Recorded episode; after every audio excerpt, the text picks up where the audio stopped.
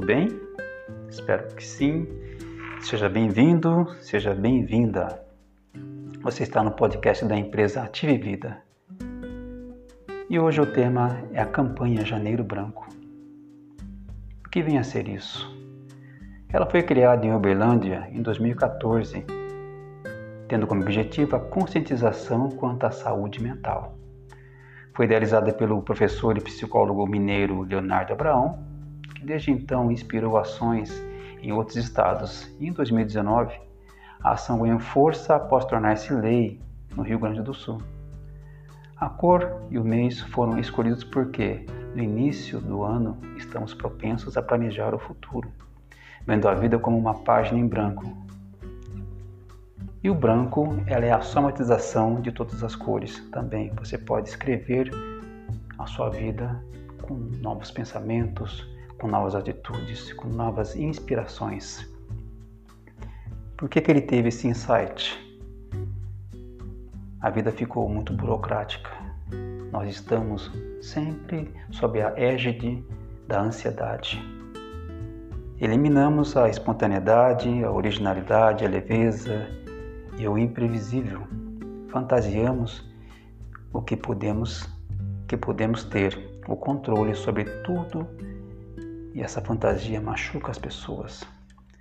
A ditadura da previsibilidade da eficiência elimina dimensões importantes da condição humana, como a subjetividade, que é a ação própria da pessoa, espontânea, oriunda da pessoa, a criatividade, onde é preciso render-se à burocracia, aos horários, a ditadura dos horários da eficiência, de se ter o controle de tudo. Os seres humanos não são máquinas, os seres humanos são seres humanos. E essa é o grande time, é o grande feeling de estar humano. Um filósofo coreano chamado Han Myung-soo diz que vivemos na sociedade do cansaço nossas doenças mentais decorrem do excesso de positividade e das exigências do desempenho. O que fazer diante disso? Como nós vamos nos virar? Mas antes de dar essa resposta, vou colocar também a pandemia, que acabou também propiciando muito mais estresse, muito mais ansiedades e preocupações. O ano que passou foi atípico e certamente terá reflexo na saúde mental da população mundial. O ano marcado pela pandemia trouxe mudanças na rotina da população impostas pelo isolamento social que promoveu o distanciamento de amigos e parentes. A harmonia familiar foi amplamente testada e colocada em debate profissionais tiveram que se adequar a um novo modelo de trabalho em casa, em home office. Pais e mães passaram a estreitar o relacionamento com seus filhos sem aulas presenciais. Tudo isso somado ao medo do contágio e da morte, à incerteza da empregabilidade e ao luto vivido por quem perdeu um ente querido para a Covid-19 completam um cenário desafiador para a mente humana, como ingredientes propícios para o sofrimento psicológico. As turbulências emocionais do cenário pandêmico devem gerar impactos na saúde mental da população, que já é preocupante. Ainda em acordo com a OMS, Organização Mundial de Saúde, o Brasil é considerado o país mais ansioso do mundo e o quinto mais depressivo. E a depressão é uma doença séria que deve ser diagnosticada o quanto antes. Saber identificar um quadro depressivo, por exemplo, é uma maneira de evitar o sofrimento contínuo com possível agravamento que pode levar ao óbito.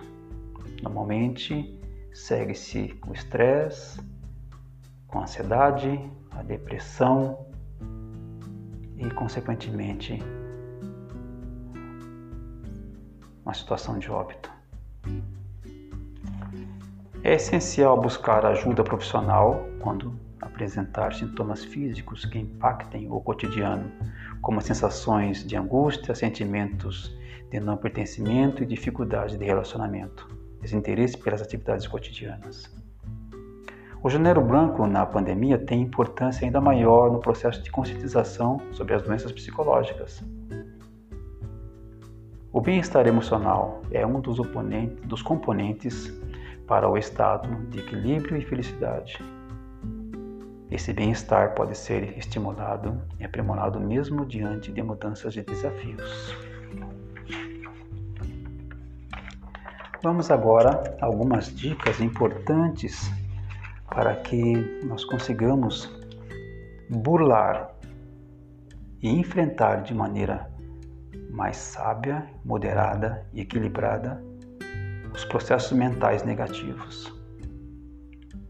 Dica número 1: um, limitar sua exposição à mídia, uma ou duas fontes apenas, para você obter as informações suficientes. 2. Aceitar seus sentimentos como normais faz parte de diminuir a resistência. Faz parte sentir medo. Faz parte ficar estressado. Faz parte ficar ansioso. Confiar em líderes que sejam mais coerentes, evitar fake news, autocompaixão pela falta ou diminuição da produtividade. Estamos em conflitos.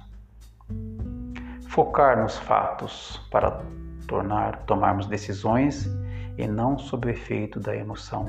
Respirar e racionalizar. Evitar contato com pessoas tóxicas, pessimistas, mentirosas, sensacionalistas, alarmistas. Ser solidário. Atos de gentileza com parentes, amigos, etc., familiares Fazer hobbies, atividade física, boas leituras, bons filmes, meditações, pintura, origami, enfim, o que você goste, que te dê prazer. Tomar sol para obter a vitamina D. É fundamental esse hormônio que ajuda a nós termos uma melhor saúde e a imunidade elevada. Encarar os afazeres domésticos como forma de arrumar a mente. Quando você, por exemplo, lava uma louça, você tem que organizar essa, essa lavagem de louça com, com a mente. A sua mente fica focada. Você está arrumando por dentro mentalmente você mesmo. Crie rotinas, planeje seu dia, não fique de pijama. Quando for trabalhar, se você está em home office, coloque uma roupa adequada para que a sua mente te coloque na energia do trabalho Ouça músicas que te motivem, que você goste, que te influenciaram, que te deram prazer, que te dão prazer. Aliar atividades que não gosta ao que gosta. Por exemplo, fazer uma faxina ouvindo a música que você gosta. Hidratar-se. Somos 70% água. Inclusive tem estudos científicos já comprovando que Alzheimer também se instala na pessoa quando ela não bebe água. É fundamental. Use o tempo a seu favor. Tempo é vida e não dinheiro. Se preocupe em viver. Se preocupe em aproveitar a sua vida. Controle o que você pode e o que você não pode, deixe de lado. Nem tudo dá para se controlar. Seja resiliente, a arte de sofrer pressão e voltar ao seu equilíbrio interno. Se estiver fazendo algum tratamento, dê continuidade, termine. Tudo que você começa é bom terminar. Desenvolva-se, aproveite o período, cresça, tenha orgulho de você mesmo. Se necessário, peça ajuda na empresa, para amigo, para um profissional. Distanciamento social não significa isolamento social. Hoje, com a tecnologia, nós podemos conversar visualmente com quem esteja do outro lado do mundo. Utilize essa tecnologia a seu favor. Dê tarefa a seus filhos, se você tiver, para que eles aprendam a cuidar e dar valor ao que você faz. Com isso, eles vão aprender a organizar-se, e agora, quatro dicas de inteligência emocional. Defina quanto tempo você vai se permitir ficar mal. É necessário virar a página. Esse foi primeiro. Segundo, precisa aprender a dizer não para você mesmo e para os outros. Terceiro, mudar pensamentos negativos por positivos. Treinamento diário. Nós somos uma espécie que normalmente pensa negativamente sobre as situações, mas temos a dádiva de sermos seres pensantes, temos a condição de mudar os pensamentos. Quarto e último, tenha um caso de amor com você. Se perdoe, se abrace, reconheça seus pontos fracos na intenção de melhorá-los. Valorize seus potenciais. Cuide de si. O amor próprio é essencial e transforma a vida. Finalizando, faça aquilo que você gosta. O japonês tem uma palavra chamada ikigai. Ikigai, que significa razão de viver. Você vai encontrar algumas pessoas que, mesmo aposentadas, continuam trabalhando porque elas se alimentam daquilo que elas fazem. Elas vivenciam com total intensidade aquilo que elas fazem, que elas não se permitem ficar no ócio da aposentadoria. Ache o seu Ikigai, procure.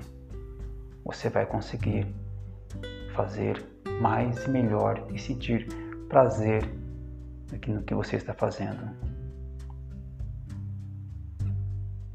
Seja feliz.